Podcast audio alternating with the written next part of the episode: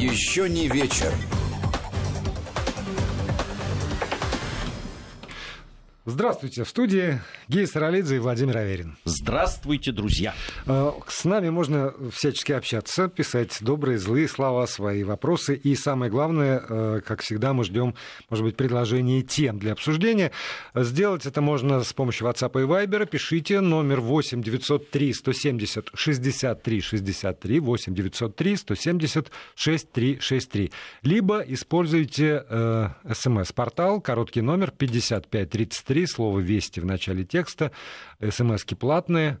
Вот, собственно, э, вся дежурная информация, которую я должен был сказать. И теперь вот можно приступать к телу программы. К телу. Да. Ближе к телу, как говорил Абампасан, да. А, у нас э, вчера был праздник – это же для кого праздник, для кого и тяжелая работа. Росгвардейцы он с ОМОНом работали, не покладая. Да прям, ну так, слегка можно сказать. Ну, как же слегка. Ну, ты знаешь, на фоне того, что происходит э, в, у наших партнеров, с позволения сказать, вот в Берлине тут. И то я с Сашей Сосновским переписывался. Он сказал, ну, это, подумаешь, там, 37 полицейских пострадало, там что-то 250 человек задержано. Но это смотря с чем сравнивать, опять же, понимаешь? Ну, да, ну, смотря вот, с чем... Ну, я с кем...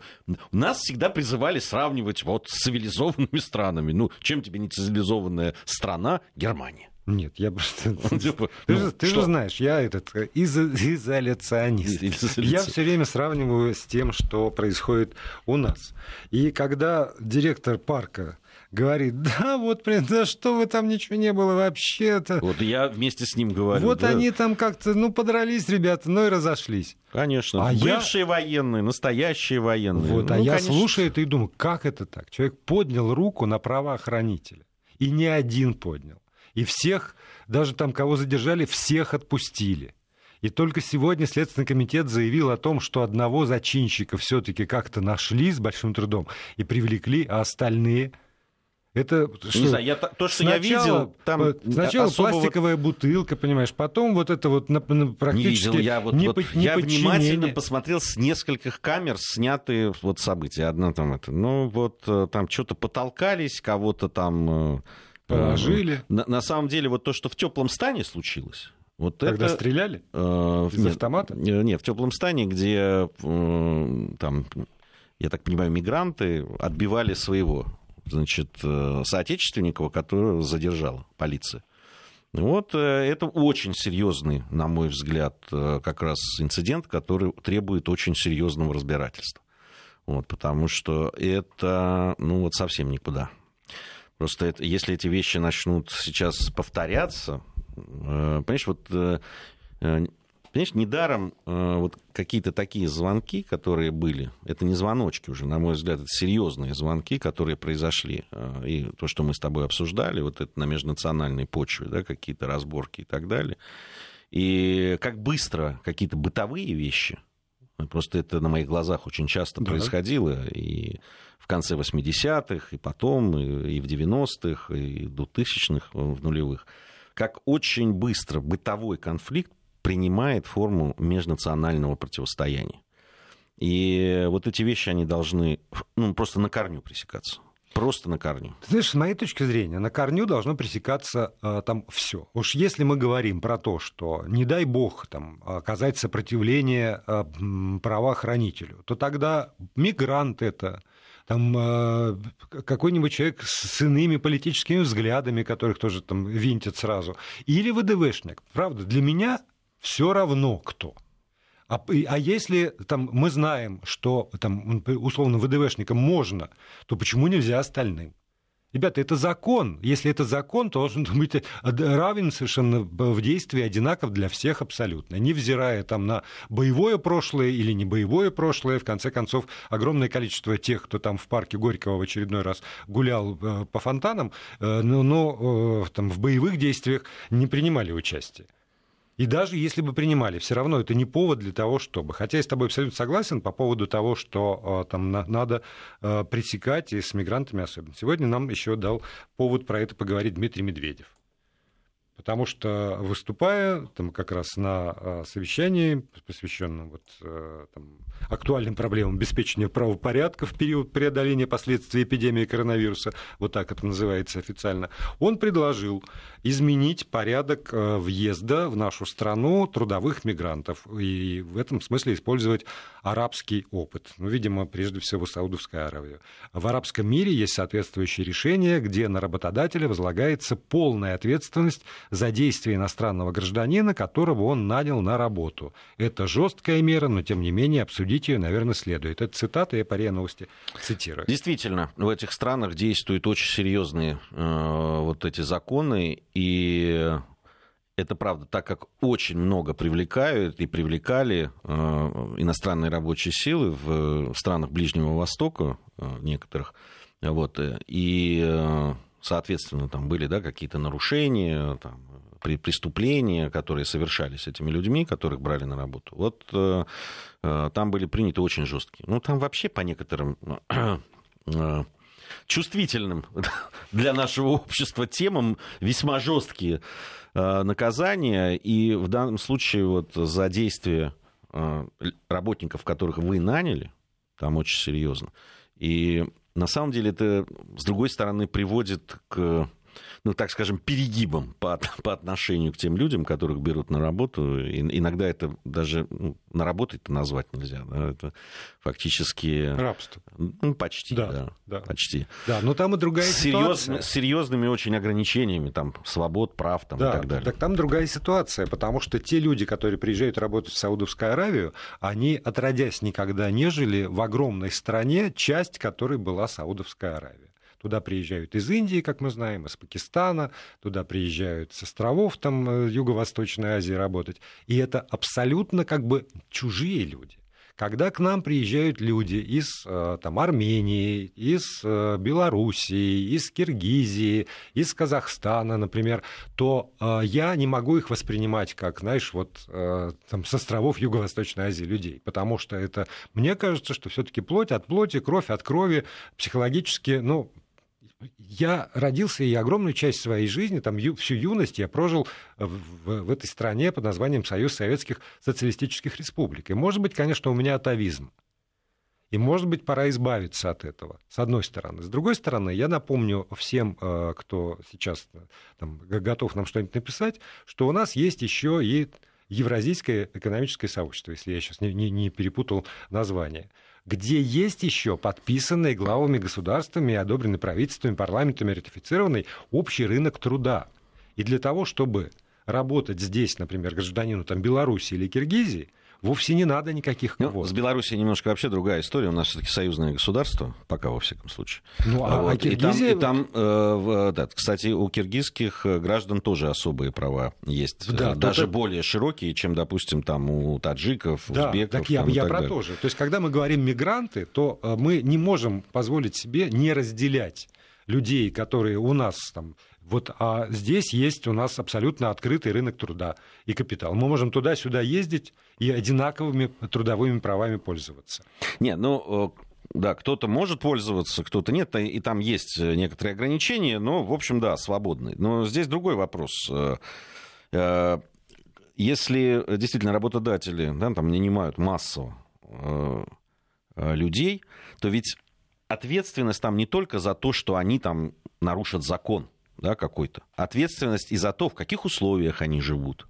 Да? Да. Какие ты, значит, зарплаты им платишь, да, там, э, обманываешь ты, потому что ты, ты знаешь, сколько раз были там невыплаты, э, задолженности по несколько месяцев и так далее, да, там мы видели, к чему иногда это приводит. Вот, э, в, то, в том числе и к массовым беспорядкам, которые значит, э, значит, паровозом за собой, как принцип домино, цепляют и какие-то тут же межнациональные. Вот моментально. Да, когда там э, начинают э, бузить да, рабочие, которым не заплатили, там три месяца не uh-huh. платят, э, значит, они начинают там, каким-то образом проявлять свое недовольство. Да. И тут же говорят, а, смотрите, вот что творят, ай, негодяи, мерзавцы, там и так далее. Вон их всех. Ну, вот здесь как раз ответственность работодателя, на мой взгляд, она, конечно, должна, должна быть. Должна быть, да. да. Так я, я, я за это же, что вот действительно равные совершенно права, чтобы этот человек, который там приехал на совершенно, заметьте, законных основаниях. Я сейчас не говорю про, про, там, про нелегальных, про каких-то тех, кто нарушает закон. Но если человек приехал сюда на абсолютно законных основаниях, то он должен быть абсолютно и защищен. Он должен иметь возможность прийти там, в трудовую инспекцию, обратиться в прокуратуру за защитой своих прав. Он должен использовать и иметь возможность, по крайней мере, использовать весь набор этих самых легальных способов для защиты. Да. А но... он ни черта про это не, и не знает. Но... И, там, и друзья ему уже сказали, что они ходили, их послали, и тогда вот да, остается но... стенка на стенку. Так, тогда здесь очень важная история. Если легально, то да. Да. А вот если нелегально, да, и он работает, и он э, там вот э, все равно здесь и каким-то образом живет, и в этих общежитиях, э, да, которые вот бедные москвичи очень часто жалуются на них, и, и это действительно кошмар и ужас, да, что там происходит в округе таких общежитий, вот тогда будьте любезны, да, вот тогда должны наказываться все и те, кто нелегально находится, и те, кто этих людей нелегально на работу устраивает. Да. Здесь еще другой же вопрос, э, и, и он тоже очень важен. Вот ты говоришь о рынке труда, но нельзя вытеснять местных людей, да, там, граждан России с, э, с рабочих мест, просто демпингуя, понимаешь, просто оплачивая да, там, в, в два раза меньше там, да, за одну и ту же работу. Это неправильно. Это тоже приводит к тем же проблемам и межнационального характера, и социального, и так далее. Э, и никуда ты от этого не денешься. И Нет, никуда ты это, от этого это не. Это когда демпингуя. С да, другой стороны, конечно. там ни для кого не секрет. Там выйти на улицы Москвы. Проводятся дорожные работы. У нас вот нашу улицу перекапывают с завидной регулярностью. Кто там работает? От начальников до тех, кто там с отбойными молотками. Ну, вот извините, ради бога, но, но это правда, это армянский бизнес. И когда распределяются, соответственно, заказы на а, все эти работы, ну, те, кто распределяет, они не знают, что это армянский бизнес ты вот сейчас в, такую сферу, где я сейчас не могу ничего вот, сказать. Вот а, я просто задаю там вопрос, пусть он будет риторическим.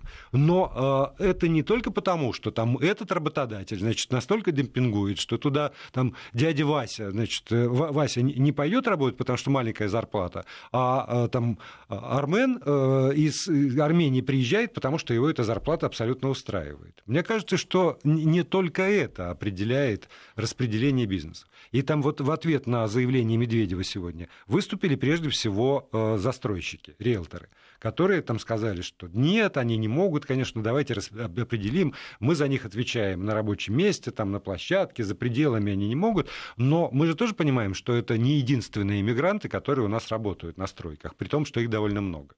А там какой-нибудь оптовый рынок э, зелени, там не мигранты работают, не мигранты ну, может быть, они теперь уже граждане России, ну, выходцы там из э, сопредельных стран, его держат и нанимают, и сдают в аренду, и там одни э, как бы тоже начальники и хозяева получаются, а других они там э, нанимают и потом не платят им деньги, и там тоже периодически стенка на стенку. Это все вещи, которые ну, простыми какими-то такими, а давайте мы обяжем застройщиков следить за теми, кого вы нанимаете на стройку.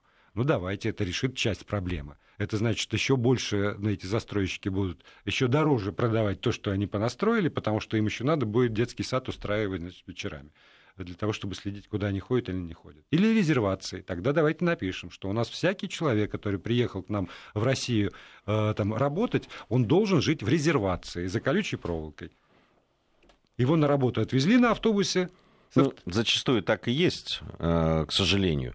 Вот, но то, что, понимаешь, ну, э, понятно, что каждый раз, когда э, пытаются навести порядок там, в той или иной сфере, да, помнишь, мы про такси очень много говорили, да, э, начинается вот эта волна. Да, а как же мы будем, а вот как же так, это, это, это невозможно, это невозможно никогда и ни почем. И так. Но, понимаете, обеспечьте тогда человеческие да. условия, да, да. обеспечьте, и тут тоже вы все равно, вы этих людей привозите. Я не скажу, что вы должны за них отвечать прямо вот э, там на 100%, хотя все равно должны. Вы привезли этих людей. Вы заключили трудовые контракты с ними. Это ваша зона ответственности. Все понятно. Бизнес, э, да, чем дешевле стоит рабочая сила, тем больше вы там зарабатываете. Ну, Они зачастую ведь даже не привозят, потому что у нас есть система патентов, когда человек может приехать сюда, купить патент на трудовую деятельность и с этим патентом на свободном, как бы, как бы на свободном рынке устраиваться, ну, в том числе и там, на стройку или на там, зеленщиком, кем, кем угодно, няней, консьержем, как, как хочешь. И, э, и этим тоже пользуются, потому что те же... Мы же не привозим их организованно. Мы же просто принимаем на работу тех, кто оформил официально там патент, получил разрешение на работу на территории Российской Федерации. Все хлопают глазами голубыми, конечно, и поэтому как бы предъявить это если бы был, значит, они там, ну, условные там СМУ 365 назову, там, чтобы не попасть ни в кого пальцем. Вдруг есть такое. Вдруг, да, 366 тогда. Они приехали там в условный Узбекистан, там набрали 156 человек, привезли их сюда, и так, так, да, вот отвечаете за... Нет, они так сделали пальцем. 156 человек приехали оттуда, сходили, получили патенты, потом к ним пришли на работу, потому что они знали, что вот им сказали, получите патенты, приходите. И пришли. А кто выдал патент? Застройщик? Зеленщики? Кто? Государство. От государства ты и отвечай. Ты потому что выдала. И вот эти все вот какие-то такие странные схемы, я понимаю, что очень сложно, видимо, придумать абсолютно безукоризненную схему, но тем не менее, э, тогда, если эта схема действительно э, действует, и она рабочая, она вполне законная с получением патента, тогда государство должно и отвечать тем или иными способами там, увеличите количество участковых каких-нибудь э, там, там, людей в штатском, внедрите туда. Ну, то есть тогда это государственная задача а не задачу застройщика или владельца рынка. А, ну, а, есть логика в твоих же рассуждениях. С другой стороны, понимаешь, есть а, сферы, да, да. где патенты можно выдавать и нужно, наверное. Есть сферы, где нужно действовать по-другому. Угу. Да, должно быть, это должно регулироваться, безусловно, в том числе и государством. Без...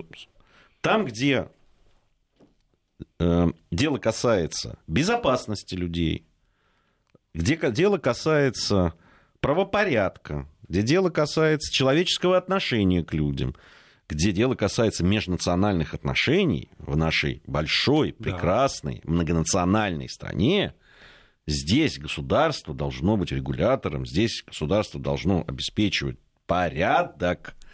И, понимаешь, э, мы с тобой там, не специалисты в сфере там, э, права там, на, вот этих патентов, работы, как принимать и кто должен отвечать, но мы точно с тобой знаем, что если э, вот здесь будут э, ну, такие вот серьезные нарушения, которые иногда мы видим, это прежде всего наша безопасность. Да, именно поэтому, когда э, случился, там, не знаю, коронавирус, пандемия, ограничения на работу, и э, действительно, ну, там, и ты, наверное, знаешь этих людей, и я их знаю, когда люди не успели уехать отсюда просто не успели вернуться в свою, там, в Кыргызстан, в Таджикистан, в Узбекистан, и они волею судеб остались здесь, и там, слава богу, нашли работу курьера, например, после того, как они работали на гораздо более высокооплачиваемой, если честно, работе то, может быть, тогда, опять же, в задачу э, того же государства входит. Ребята, вы э, там понимаете, что вот эти стройки останавливаются, и там остаются без работы, не знаю, сколько говорит Марат Хуснулин, порядка от 1 до 2 миллионов человек. Такой разброс. От 1 до 2 миллионов человек в строительном комплексе. Тогда сделайте так, чтобы эти там, от 1 до 2 миллионов человек имели возможность, может быть, под некоторым давлением со стороны государства, поехать в родное село, понимаешь, в родной аул, вернуться к детям, к женам и там как-то вот перебиться, ну, потому что вот такая ситуация пандемии. А когда вы ничего для этого не делаете, и они застревают либо здесь, либо кучкой они сидят там в аэропорту в зале ожидания, их кормят э, какие-то местные эти, держатели кафе и ресторанов, то тогда в этом есть какая-то неправильность. Не какая-то.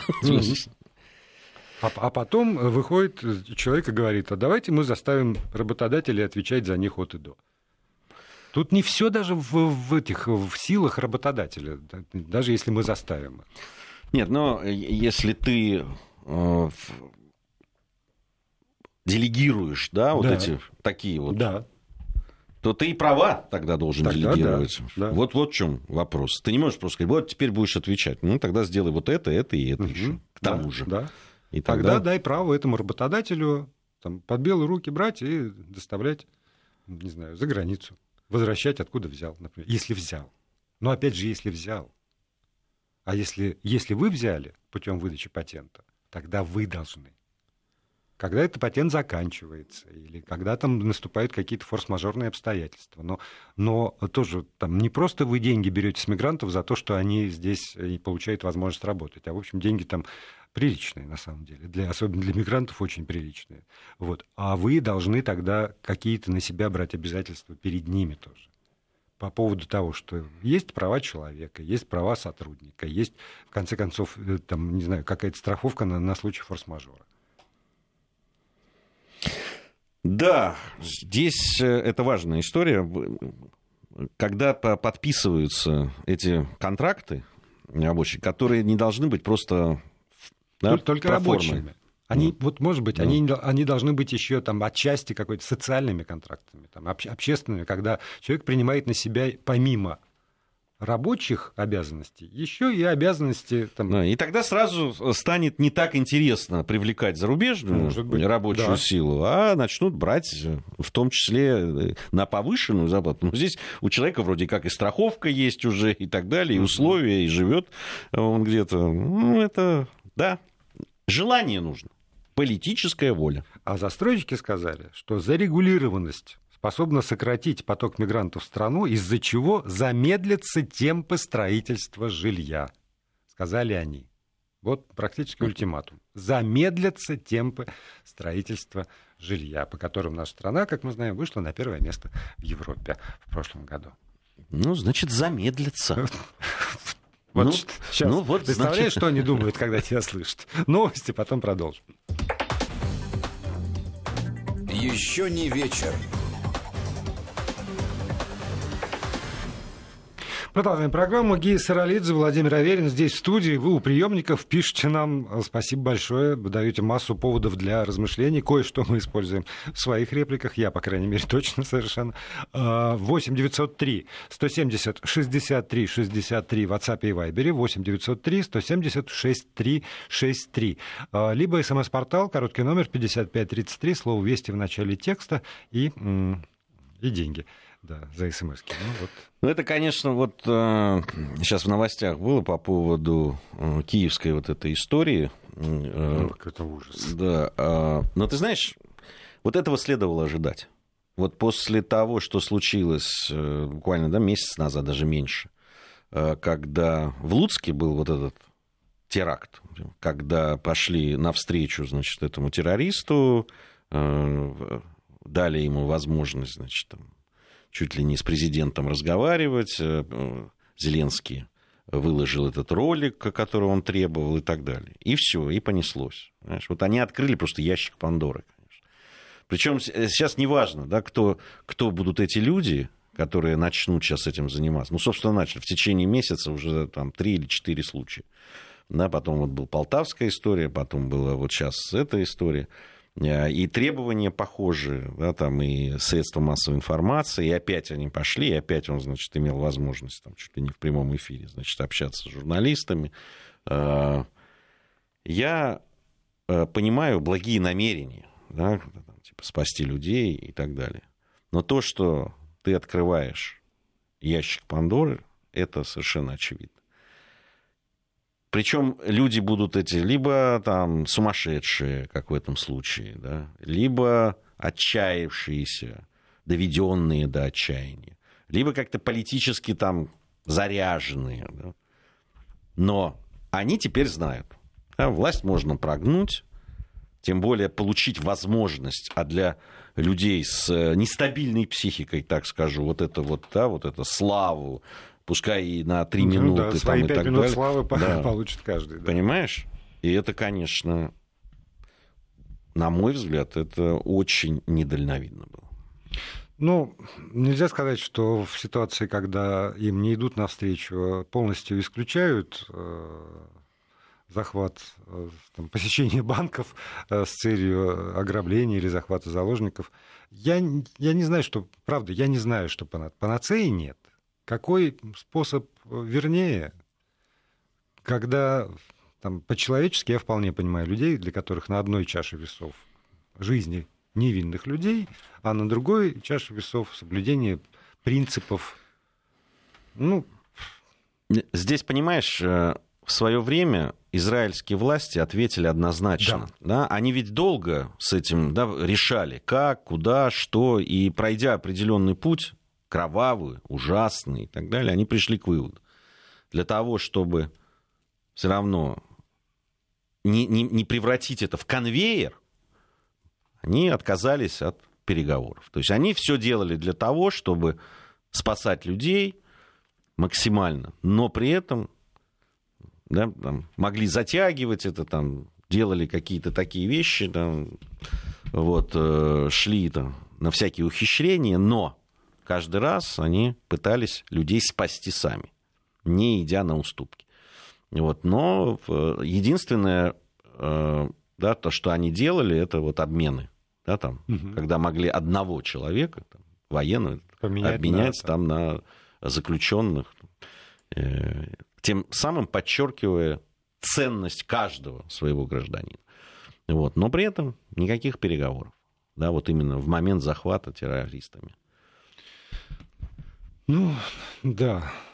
Хотя, слава богу, все-таки мы не живем в состоянии арабо-израильского конфликта. Ну, вот. у, нас, у нас своя история, тоже не менее кровавая. Вот. Ну, давай про мирные темы. Давай. Давай, давай попробуем. Про, про мирные темы. Например, вот э, скандал, э, ну там не скандал, но там, горячая дискуссия, э, это исключение иностранного языка из списка обязательных Э, для единого государственного экзамена. Я, честно говоря, не ожидал, что это породит такую волну обсуждения. Вплоть до того, что знакомый нам э, с тобой Грег Вайнер, журналист американский, написал замечательную статью по этому поводу, как бы, конечно, за то, чтобы этот экзамен был.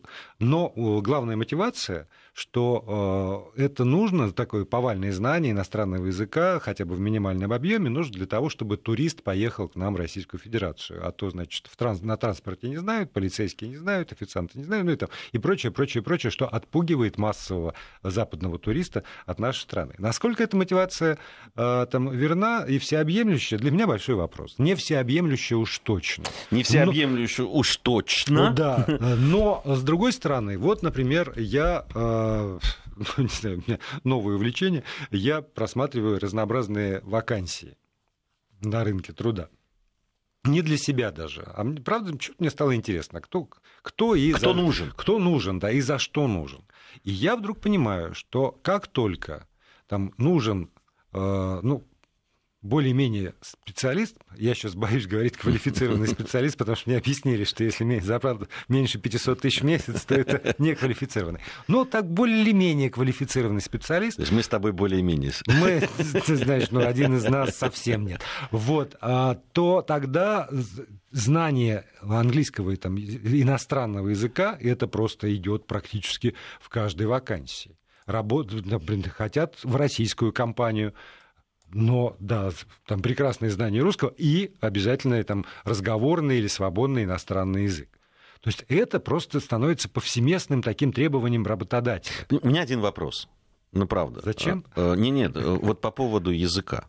Что значит э, не, не обяз... Он же и не был обязательный. Так нет, в планах, в, в планах объявленных да. несколько лет там назад да там, со стороны Мин э, тогда Минобра, теперь Минпросвещение, там все меняется. Вот было, что и сделать иност... Э, иностранный язык обязательным. А, и, а сейчас отказались от да, этих а планов. сейчас отказались. Я сижу и думаю, господи. Вот, отказались от этих планов, и прям со всех сторон, э, я не знаю... Я...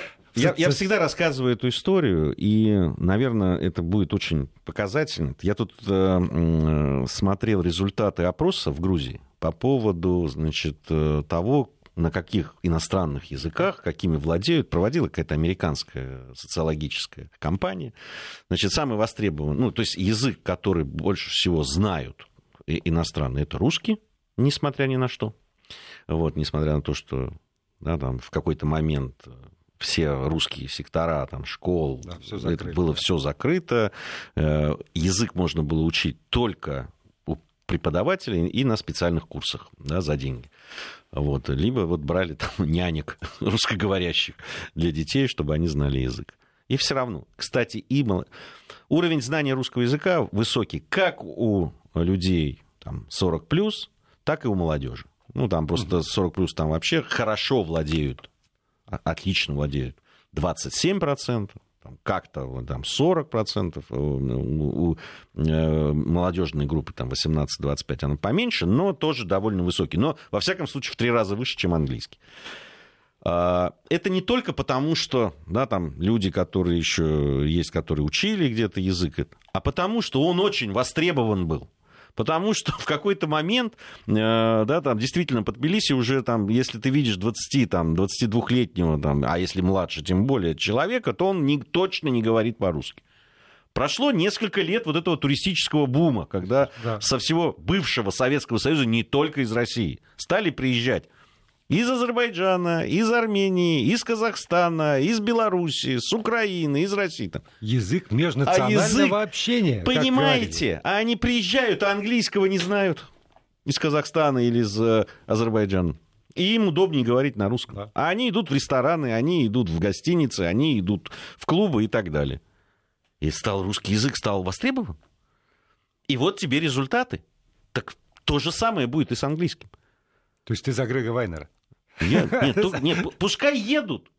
Пускай едут, а люди потянутся, будут люди учить потянутся. английский и так далее. Действительно, там везде сейчас, ну, какой-то базовый английский должен быть. Ну, вот, да, и в нашей профессии. Ну, что, вот да. если куда-то надо поехать и взять интервью у человека, ну, хоть как-то. Ну, или хотя бы прочитать какую-то статью. Хотя То есть статью, на каком-то уровне, да. На каком-то Но, понимаешь, уровне. когда э, там выходит э, временно исполняющий обязанности руководителя Рособорнадзора Анзор Музаев и говорит, что э, у нас много школ, где э, не, не, не, не только есть хороший уровень преподавания, но и практика применения. Там, если в больших городах есть этот хороший уровень преподавания, то в сельских отдаленных школах, которые у нас очень много, говорит Анзор Музаев, практика применения языка нулевая, хороших преподавателей нет. И здесь я там, ставим точку на э, этом руководителе Рособорнадзора, а я от себя продолжаю. И мы и не будем париться для того, чтобы повысить уровень образования. Потому что вот, вот что меня смущает у нас. Не, но, понимаешь, уровень образования надо повышать не только изучение иностранных языков, да. но и э, русского языка, литературы. У нас, ты видел, какой катастрофический просто а, низкий уровень а, количества тех детей, которые сдают литературу. Они, не, они просто боятся ее. Нет, им просто, а, а куда ее потом приносить-то? Не, ну как? Есть, есть там, где она еще требуется в некоторых. Ну, э, так вузах. немножко. Не, ну, немножко. Та, так, кто идет в это немножко. Ну, тот... так может быть, вот уровень литературы там нашей отечественной, да и не только отечественной, Понимаете? А то мы вот, вот, вот английский мы будем повышать. Да надо. И не только английский, и немецкий, наверное, и испанский. Вон полмира говорит на испанском языке. А еще вон э, полтора миллиарда говорит на китайском. Тоже неплохой Тоже, язык. Да, очень хороший, да. очень перспективный, но, на самом деле. Да, но я не, не за то, я не против того, чтобы наоборот. Я за то, чтобы и в, в сельских школах в том числе был замечательный преподаватель литературы, да. математики и иностранных языков. Но я не могу не согласиться с этим уважаемым человеком о том, что сейчас вводить ну, это профанация. Да, но я понимаю, что это издевательство над, над детьми. Конечно. Но если бы он сказал, что мы сейчас, если это введем, то это будет издевательство над огромным количеством школьников в нашей огромной стране, но мы берем, значит, вот вообще в качестве цели и обязательств. Потому что за там, низкий уровень ЕГЭ если он совсем низкий, все-таки попадает, ну там по, по математике, вот эти обязательно русский язык, математика хотя бы, попадает там руководителям образования и, в общем, как- как-то там более-менее на это реагирует, то пока э, там нет стимулов, то, ну, и, ну, нет учителя там, иностранного языка в школе. Ну, ну нет, все, развели руками, ну, все. Ну, ну, нет, так сложилось, все, до свидания. Ну, э, я, я вот сейчас вот по этой фразе не могу сказать, что человек думает, ну все, вот до, до свидания. Нет, но э, там здесь есть констатация того, что у нас э, действительно очень пока Плохо, да. Плохо. И, с методиками плохо. И с методиками плохо. И э, действительно, слушай, ну, не то, что там про сельские школы начали говорить, но, э, поверь мне, в Москве и Московской да. области ну, в разных хорошо. школах да. по-разному по преподают. Понимаешь? Э, здесь же история... Люди, которые изучают язык, они его не для того, чтобы сдать госэкзамен. Да, изучать. для жизни. Ну, правда. И если есть такая возможность, все-таки, на мой взгляд, есть э, предметы, которые должны быть обязательными. Я считаю, что вот история, география, литература – это обязательные предметы, по которым хотелось бы, чтобы люди ну, свои какие-то э, базовые да, там, знания имели. Потому что я считаю, что эти предметы, они гражданообразующие. А меня... Не может быть гражданин страны, который не знает своей истории, географии и литературы. Особенно такой, как э, русская может. литература. Ну, как, ну мы же знаем с тобой прекрасного, тонкого, умней, умнейшего человека, который нам э, с тобой говорит, слушайте, а вы знали, что Хабаровский край такой большой? Слушай, это, ну... это я не выдумываю, правда, человек очень зрелый и правда, умнейший, талантливый, начитанный человек, он искренне изумляется тому, что Хабаровский край такой большой. Он впервые получил вот повод не так давно посмотреть в ту сторону на карту и обнаружил, что это, оказывается, ого-го, какая территория, и там как-то углубиться. А у меня в голове ты говорил про географию, все время же это извозчик довезет. География не барская наука. Вот я считаю, что математика обязательный предмет. Это гимнастика Но они, для они уже есть. Да, они уже есть. Но если еще больше, то нам говорят сразу, что это будет непосильная нагрузка на детей. Непосильная. Что базовая история географии? Еще один, еще ЕГЭ, понимаешь? Еще дополнительно. Нет, там базовую. Просто сдай базу, что ты, ну, знаешь, где Камчатка находится, и знаешь, ну, там... Э... Предполагается, что это знают все, кто получает аттестат. Нельзя получить аттестат, по-моему, не зная, где находится Камчатка, примерно как там, где центр России, где середина этой огромной страны? Где, где она? Где? Ну уж явно не в Москве и даже не в Перми, как бы мне этого не хотелось, а в, там, в Красноярске, на самом деле, по Енисею. Вот а, это правда, это огромная... Но эти вещи ты не знаешь, тебе не дадут аттестат, я считаю. Хотя дают. А, у нас сами методики, одна нас, в СССР были программы сильнее. Но вот это как раз иностранных языков не касается никак. Никак. Вот вообще никак, честно говоря. Потому что с остальным могу согласиться. Советская школа не ставила задачи научить иностранному языку, на самом деле, за, по, за исключением специальных английских там, или французских школ. Это, это было совсем все, все по-другому. О, это ж минута, да? На минуту есть прекрасный, как говорят, бантик. Бантик, да-да-да. Свердловский депутат Илья Гафнер задекларировал доход за 2019 год в 4 копейки. Согласно официальным данным, у депутата есть квартира площадью там 66 квадратных метров – ну, там у детей есть разная собственность, у жены есть разная собственность, а сам депутат Илья Гафнер, который признан банкротом, понимаете, которому заявлены требования исковые на 168 миллионов рублей. Всего-то. Всего-то. А, а у него в кармане 4 копейки. Так ты что? потратил уже. Ну, а, за, за... Это в смысле потраченные? Нет, это, а что это, купил это заработанные за 2019 а, год. А за что ему заплатили 4 копейки? Вот тут, знаешь, есть графа дохода, он пишет 4 копейки. Все, депутат, понимаешь. Ну, жена, дети, все при бизнесах, при квартирах. Он нахлебник, взять с него нечего. 169 миллионов он должен. За душой у меня 4 копейки. Вот. Это как раз та информация, которая меня сегодня повергла в шок. То есть я сегодня уже орал в эфире, там как то говоришь, что меня по, по сердцу резанул. А это просто шок. Вот с этим мы вас и оставим.